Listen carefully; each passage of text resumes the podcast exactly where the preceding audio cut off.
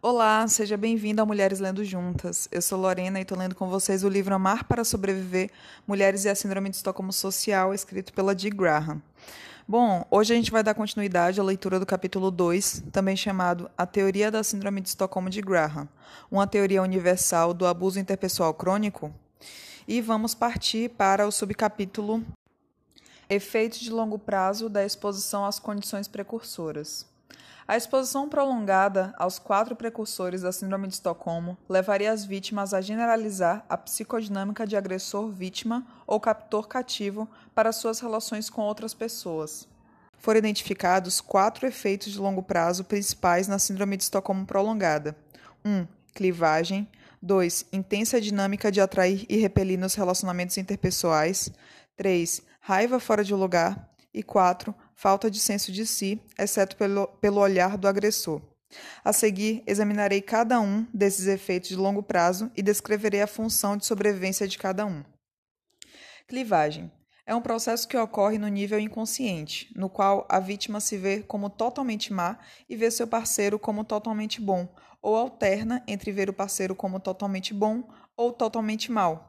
Se não houvesse clivagem, ela veria o agressor como bom e mal simultaneamente, e a parte má sobrepujaria a boa. Lembre-se que a vítima vê o agressor como bom porque ele demonstrou alguma pequena gentileza para com ela, mas essa gentileza se deu no contexto de terror, se a parte má sobrepujar a boa, a vítima pode ser dominada pelo terror e provavelmente perderá a esperança de sobreviver. Defendo que, após exposição prolongada ao abuso interpessoal, as vítimas começam a praticar a clivagem em seus relacionamentos com outras pessoas também. A intensa dinâmica de atrair e repelir, observada em pessoas com síndrome de Estocolmo, se desenvolveu porque, por um lado, as vítimas naturalmente se afastam, repulsão, da pessoa que está ameaçando sua sobrevivência, mas, por outro lado, para sobreviver, precisam criar laços, atração, exatamente com a pessoa que as está ameaçando, com a esperança de conquistá-la. Essas forças opostas se sucedem com a intensidade esperada de uma situação de vida ou morte depois de ficarem expostas por muito tempo ao abuso interpessoal crônico, as vítimas generalizam a dinâmica de atrair e repelir para as relações com outras pessoas. Vítimas de abuso interpessoal crônico, temendo retaliação caso expressem raiva em relação ao agressor pelo abuso sofrido, deslocarão essa raiva para si próprias ou para aqueles que têm menos poder sobre elas do que o agressor tem ou tinha. Assim, outro efeito de longo prazo do abuso interpessoal é a raiva fora de lugar. Ainda outro efeito de longo prazo do abuso interpessoal crônico é ou a perda do senso de si mesmo ou a ausência de senso de si mesmo, caso a vítima não o tenha desenvolvido antes do abuso. Tentando sobreviver, ela assume a perspectiva do agressor, sendo levada até a vivenciar o próprio senso de si pelo olhar dele. Assim, o senso de si da vítima passa a ser vivenciado de acordo com a percepção do agressor sobre ela. Obviamente, é provável que essa identidade seja vivenciada como a de alguém que merece o abuso, já que aparentemente é assim que o agressor a vê. Na ausência dele, ela não saberá mais quem é, o que evidencia a falta de um senso de si na vítima.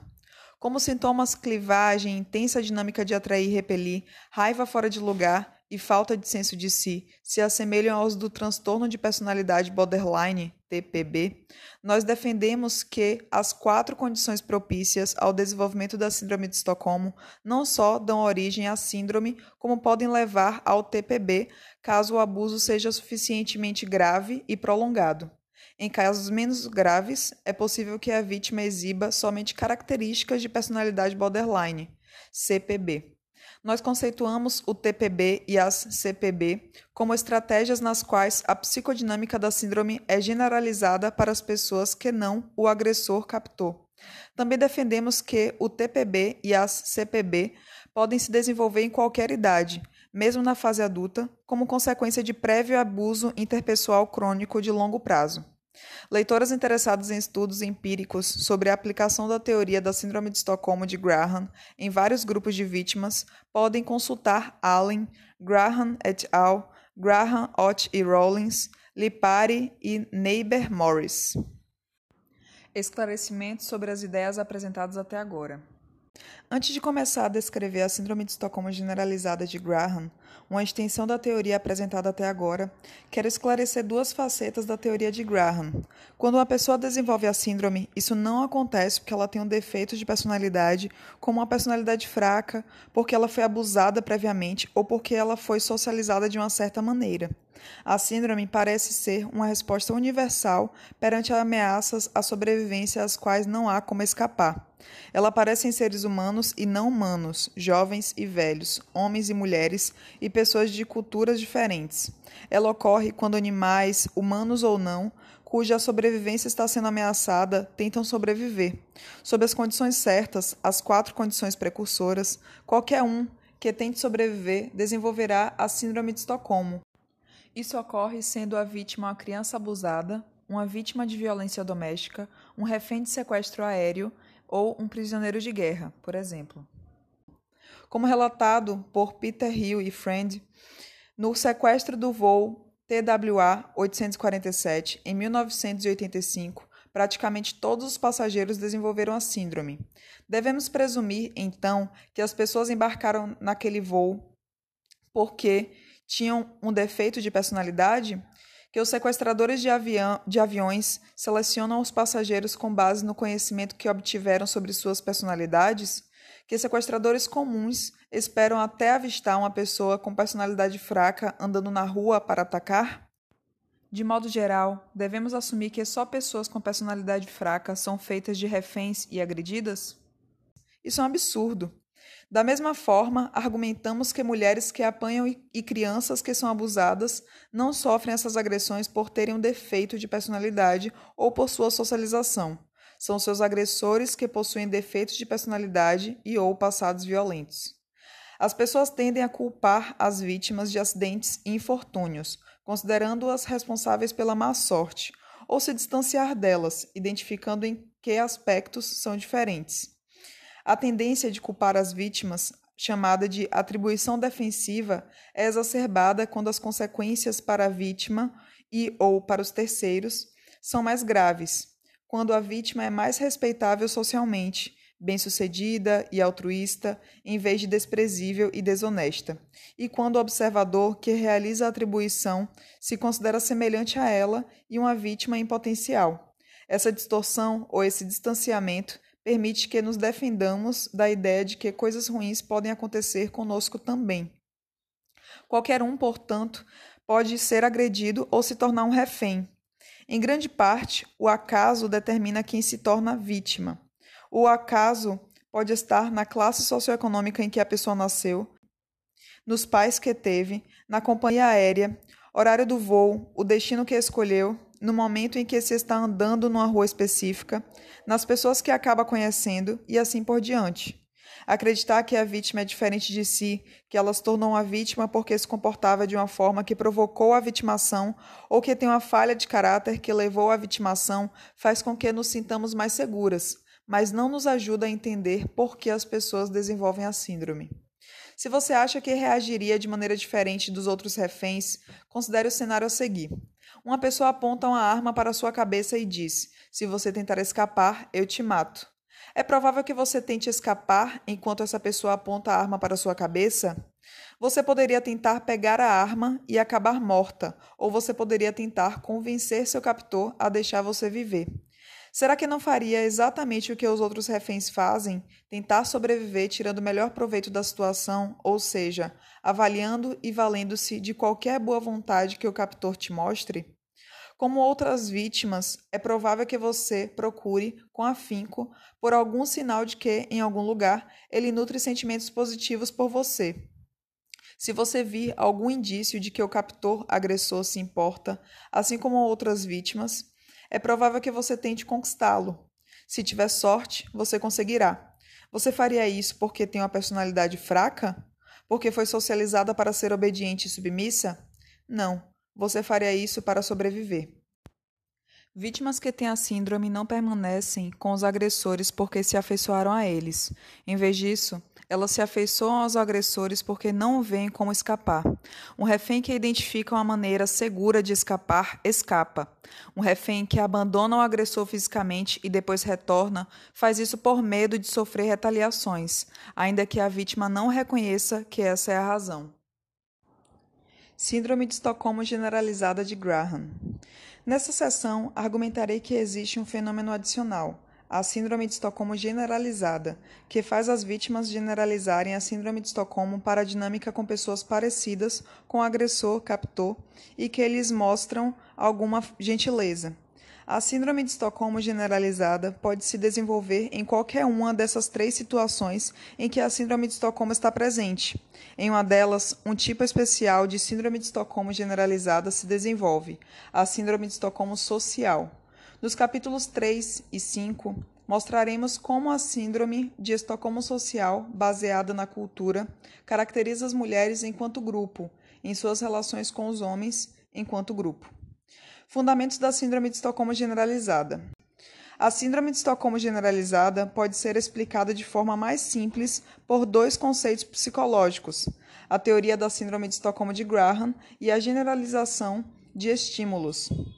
A teoria de Graham prevê que, pelo fato de a vítima estar em desespero e carente de cuidados devido ao terror decorrente da ameaça à sobrevivência, ela cria um vínculo com a primeira pessoa que lhe oferece alívio emocional. É especialmente provável que o vínculo se forme se a pessoa oferecendo alívio emocional for o agressor, porque a bondade dele cria a esperança de que o abuso cessará. A generalização de estímulos explica muito sobre o aprendizado e é demonstrada em animais, incluindo humanos, de maneira tão sólida que é considerada uma lei científica no campo da psicologia. De acordo com ela, um animal que aprendeu a dar uma certa resposta para um estímulo, um certo estímulo, também dará essa resposta para estímulos diferentes do original, contanto que eles sejam suficientemente parecidos. Para entender a importância de generalização de estímulos para a criação do vínculo, considere a seguinte situação propícia ao desenvolvimento da Síndrome de Estocolmo. Um agressor se comporta de maneira gentil após ser abusivo e ameaçar a sobrevivência da vítima. A bondade dele suscita na vítima a esperança de que ele a deixará viver e o abuso cessará. Essa esperança estimula a vítima a tentar cair nas graças do agressor, o que exige que ela veja o mundo pela perspectiva dele e que permaneça hipervigilante aos seus desejos e às suas necessidades. Na tentativa de manter o agressor feliz, ou seja, não violento, ela cria um vínculo com ele. Então, de que maneira a generalização de estímulos é relevante para essa situação? Pela lei de generalização de estímulos, seria esperado que a vítima traumatizada reagisse do mesmo jeito.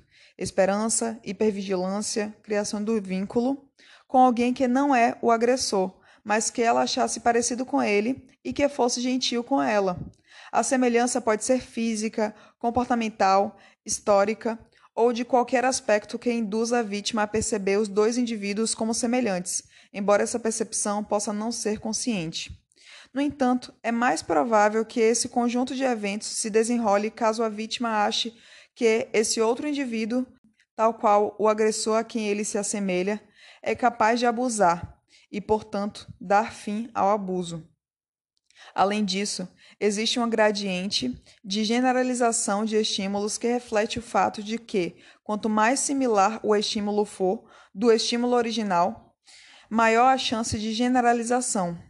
Esse gradiente cria expectativa de que, quanto mais o indivíduo que se mostra gentil for parecido com o agressor, maior a probabilidade de a vítima reagir e se afeiçoar ao indivíduo como se ele fosse o agressor e como se ele fosse capaz de fazer o abuso cessar, e mais forte será o vínculo formado.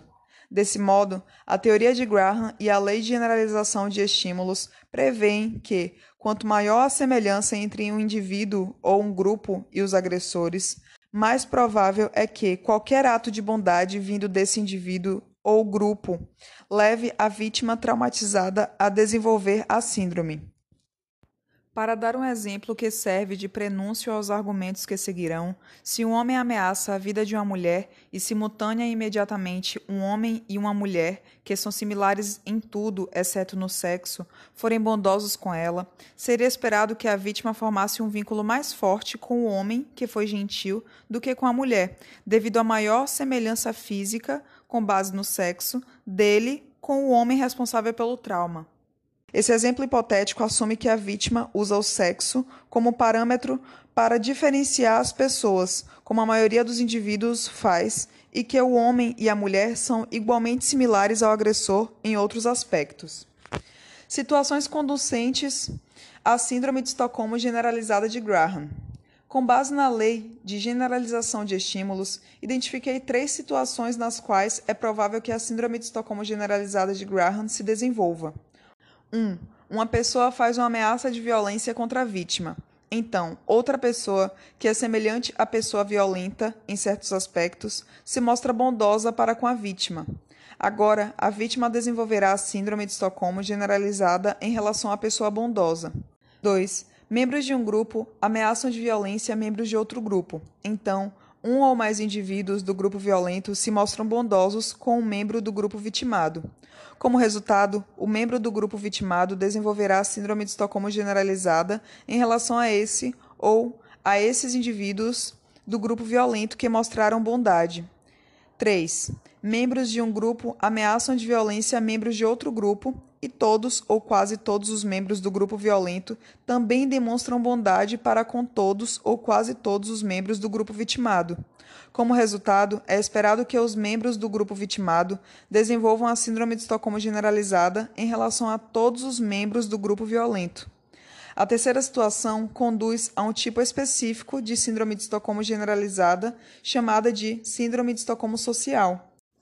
O anexo 2.4 presente na página 318, descreve a relação entre essas situações. Nas páginas seguintes, ilustraremos cada uma dessas três situações.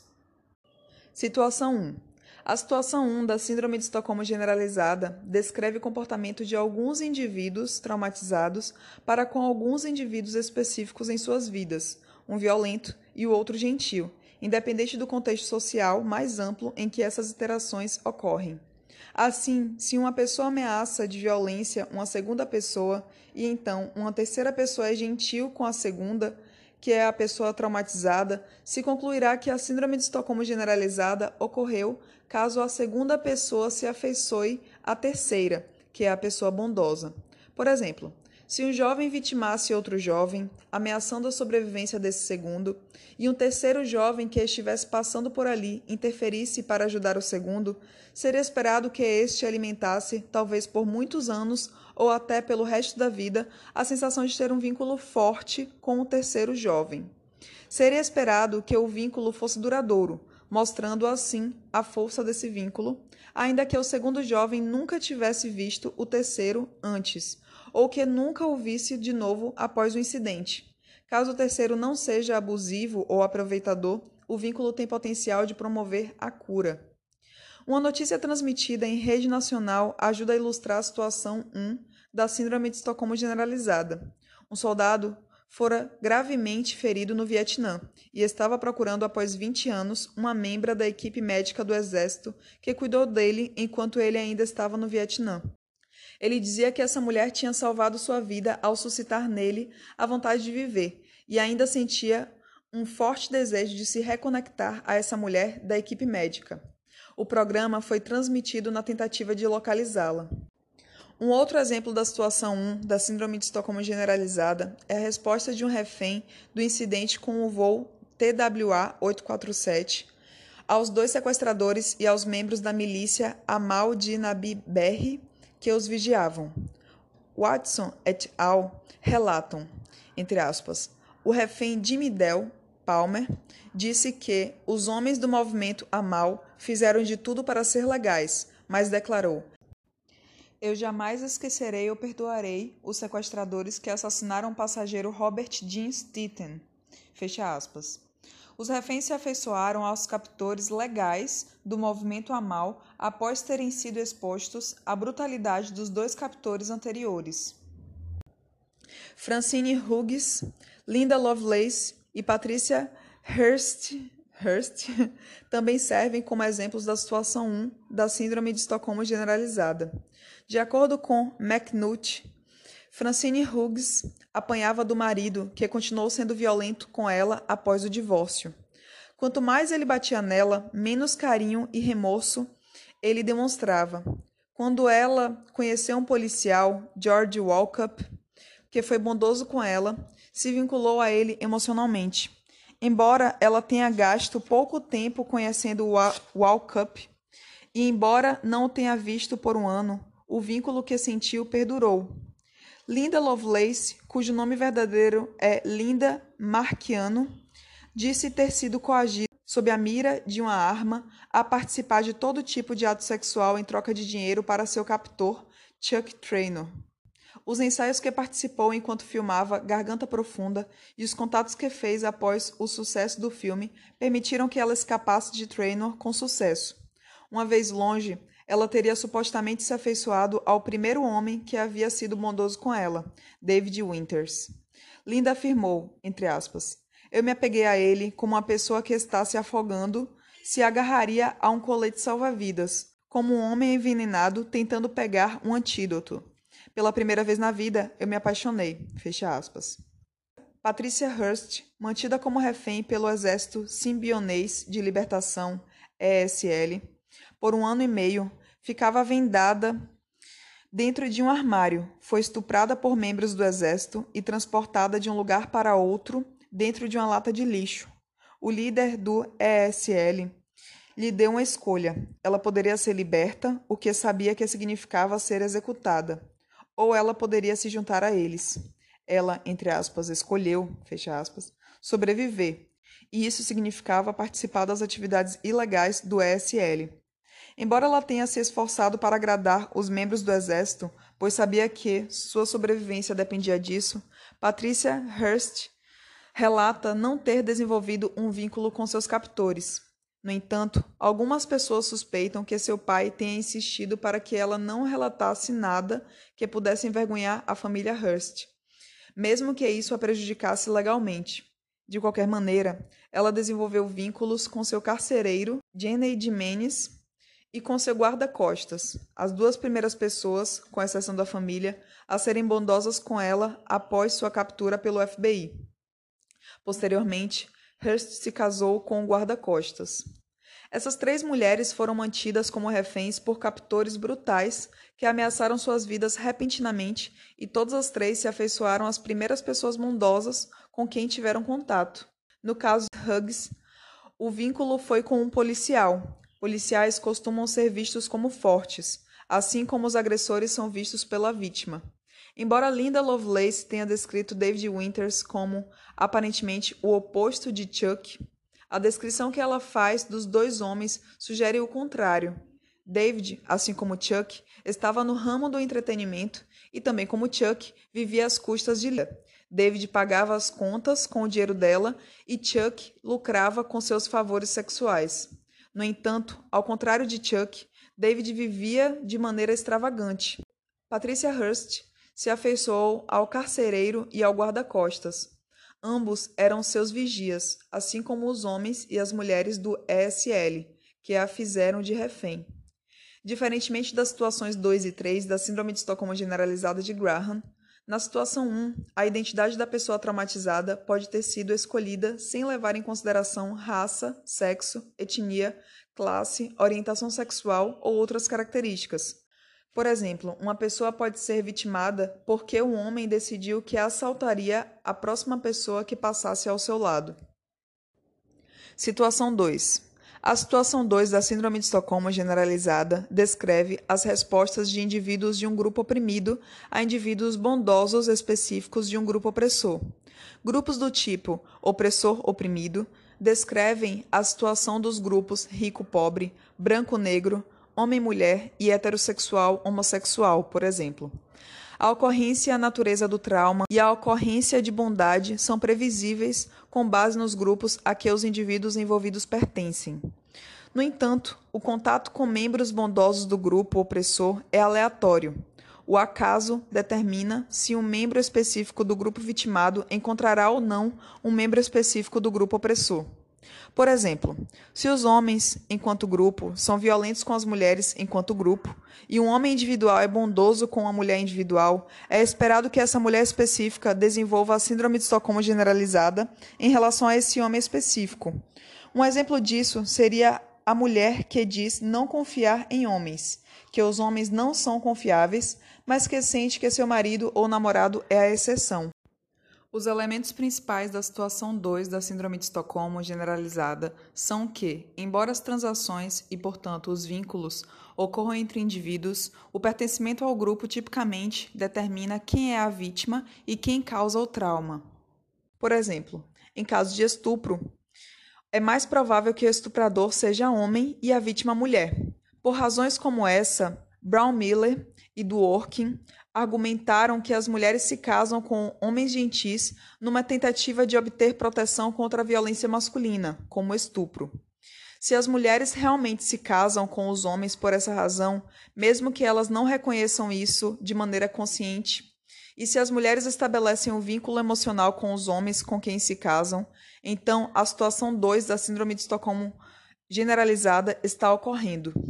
Outro exemplo da situação 2 da Síndrome de Estocolmo generalizada foi propiciado pelas observações de Bruno Bettelheim, no período em que ele esteve preso em vários campos de concentração nazistas durante a Segunda Guerra Mundial. Poucas pessoas duvidam de que a Gestapo constituía um grupo opressor e os judeus um grupo oprimido durante esse período da história.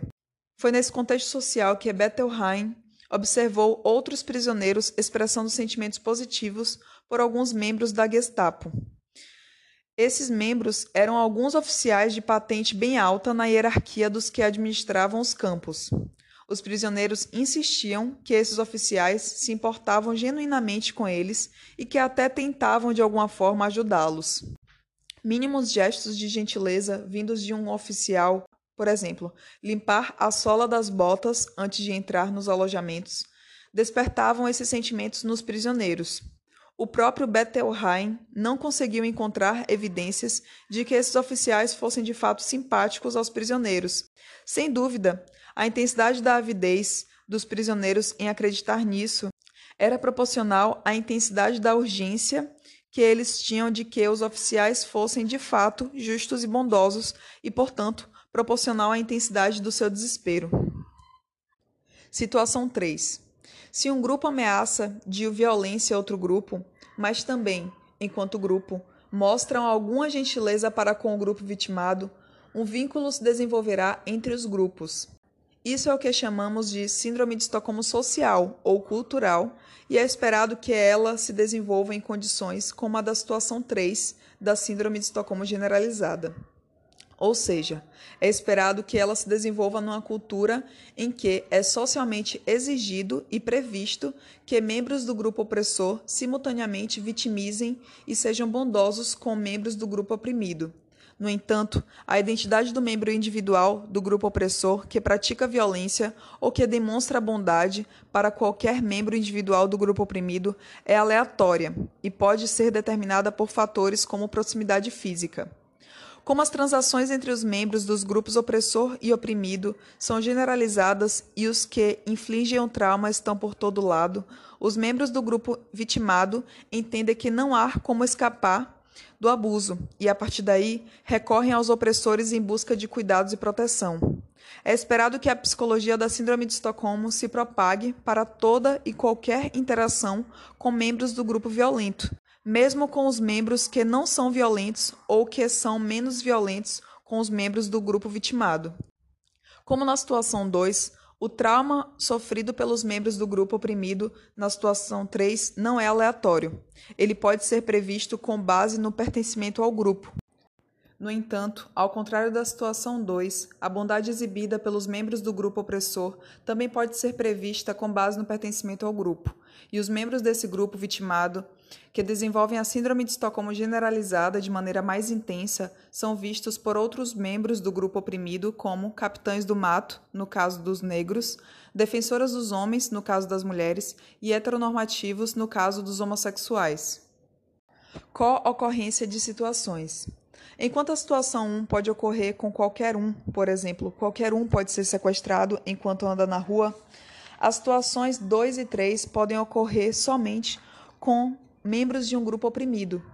A síndrome de Estocolmo deve ser mais intensa quando as situações 1, 2 e 3 estão presentes simultaneamente. Por exemplo, quando ela ocorre numa cultura como a descrita pela situação 3, no qual um membro típico do grupo opressor se mostra gentil para com os membros do grupo oprimido que foram vitimados recentemente por outros membros do grupo opressor, do qual eles sentem que não podem escapar. Observe que, por causa disso, vínculos decorrentes da ameaça e da bondade entre membros de grupos diferentes, um opressor e outro oprimido, devem ser mais fortes que vínculos decorrentes da ameaça e da bondade entre membros do mesmo grupo. Conclusão: a revisão da literatura sobre nove grupos de reféns diferentes revelou os seguintes fatos inexplorados sobre o fenômeno do afeiçoamento a um agressor, Síndrome de Estocolmo. 1. Um, ele acontece com uma vasta gama de grupos de reféns. 2. Apesar de estar presente em diversos grupos de reféns, os profissionais de saúde mental ignoraram na possibilidade de esse ser um fenômeno unitário observado em situações de cativeiro e abuso. 3. Quando reconhecido em grupos de reféns específicos, ele é visto de maneira bem diferente. Por exemplo, vítimas de violência doméstica que se afeiçoam aos agressores são vistas como masoquistas, enquanto reféns políticos que se afeiçoam aos agressores, captores, são vistos como espertos, porém antipatrióticos. 4. Praticamente nenhum estudo empírico sobre o fenômeno do afeiçoamento ao agressor havia sido conduzido com nenhum grupo de reféns. Perante essa situação, propus que há quatro condições precursoras da Síndrome de Estocolmo: isolamento, percepção de bondade, de ameaça à sobrevivência e de impossibilidade de fuga, uma psicodinâmica da Síndrome de Estocolmo para os cativos e 66 possíveis aspectos dessa síndrome, dos quais nove são tidos como indicadores principais. A Síndrome de Estocolmo se desenvolve quando indivíduos traumatizados, não vendo como escapar, isolados de outras pessoas e tendo sido alvo de alguma bondade do agressor captor, percebem, embora talvez apenas no nível inconsciente, que sua chance de sobreviver depende de fazer amizade com o agressor captor e tentam fazer isso. Uma vez que essa amizade ou vínculo precisa ser desenvolvido justamente com a pessoa que está ameaçando sua sobrevivência, seu desenvolvimento só pode ocorrer por meio de distorções cognitivas consideráveis. A distorção cognitiva da negação é usada inconscientemente para negar o perigo e o trauma e tem o efeito de facilitar o desenvolvimento do vínculo. Com base nas revisões bibliográficas de nove grupos diferentes de reféns, defendo que a Síndrome de Estocolmo se desenvolverá sempre que os quatro precursores existirem, independentemente do grupo de reféns envolvido. Diferenças entre as respostas de pessoas com Síndrome de Estocolmo são atribuídas, então, a diferenças entre as condições precursoras. Todas as condições precursoras e respostas à Síndrome de Estocolmo se colocam num contínuo, de maneira que os indivíduos podem exibir diferentes níveis de cada. Também argumento que a psicodinâmica da Síndrome de Estocolmo pode ser generalizada para indivíduos não abusivos que se assemelham aos antigos agressores e que demonstram bondade, essa generalização da psicodinâmica da Síndrome de Estocolmo pode ocorrer tanto no nível individual quanto grupal. Muitas variáveis precisam ser consideradas para prever a Síndrome de Estocolmo generalizada, incluindo a semelhança entre a pessoa bondosa e a pessoa ameaçadora, se a pessoa é a primeira a ser bondosa ao ter contato com a vítima, a dimensão do alívio emocional, incluindo o grau de proteção oferecido que a pessoa proporciona à vítima em comparação ao que está sendo oferecido por outras pessoas, incluindo o agressor, e a ubiquidade das condições precursoras nas relações entre os grupos opressor e oprimido na cultura. A lei de generalização de estímulos conduz à previsão de que as relações entre grupos opressor e oprimido, quando caracterizadas pela presença das quatro condições precursoras da Síndrome de Estocolmo, ocasionam o afeiçoamento dos membros do grupo oprimido aos membros do grupo opressor, assim como fortalecem o vínculo de indivíduos do grupo oprimido com indivíduos específicos do grupo opressor. Na verdade, a lei de generalização de estímulos nos leva a deduzir que a Síndrome de Estocolmo Social descreve a psicologia de grupo. dos grupos oprimidos, quando as quatro condições precursoras descrevem as relações entre grupos oprimido e opressor. A síndrome de Estocolmo generalizada envolve estratégias de sobrevivência que se assemelham ao que os psiquiatras chamam de características da personalidade de borderline, CPB, o que reflete a tendência dos psiquiatras a patologizar as reações das vítimas que visam a sobrevivência em ambientes interpessoais não saudáveis. Essas características são mostradas ao longo de um, um contínuo. Em uma extremidade, não há CPBs nem generalização da psicodinâmica de captor cativo para relações com pessoas que não são o captor. Esse é o cenário prototípico da Síndrome de Estocolmo. Na outra extremidade do contínuo estão o transtorno de personalidade borderline e a generalização da psicodinâmica de captor cativo para as relações com todos os membros do grupo opressor. Situação 3 da Síndrome de Estocolmo generalizada, ou até com todas as pessoas. Entre esses dois extremos estão as situações 1 e 2 da Síndrome de Estocolmo generalizada. A seguir estão os aspectos únicos da teoria da Síndrome de Estocolmo de Graham. 1. É a síntese das informações da bibliografia referente à psicologia de uma vasta gama de grupos de reféns. 2. Usa o mesmo vocabulário dos cenários envolvendo reféns, captor, cativo, síndrome de Estocolmo, para descrever a situação de grupos que não costumam ser considerados reféns, com a esperança de que essa perspectiva ajude a enxergar a situação desses outros reféns de um jeito novo e útil. 3. Enfatiza a importância do contexto em que ocorre o afeiçoamento ao agressor. 4. Enxerga o estabelecimento de um vínculo com o agressor-captor como uma estratégia de sobrevivência. 5 questiona se o afeiçoamento ao agressor-captor é um fenômeno único que será observado sempre que certas condições precursoras estiverem presentes no contexto de qualquer grupo de reféns. E 6. Questiona se o afeiçoamento ao agressor-captor é onipresente a ponto de ocorrer em qualquer relacionamento interpessoal caracterizado por desigualdade e bondade e, portanto, se o conceito explica as relações entre grupos opressores e oprimidos. Nos capítulos seguintes, questionaremos até que ponto os quatro precursores da Síndrome de Estocolmo descrevem o tratamento dispensado às mulheres, enquanto grupo, pelos homens, enquanto grupo, e até que ponto a psicologia do grupo mulher reflete a presença dos nove indicadores principais da Síndrome de Estocolmo. E com isso eu encerro a leitura. E quem puder estar ajudando a apoiar o canal, tem o apoia.se barra Mulheres Lendo Juntas.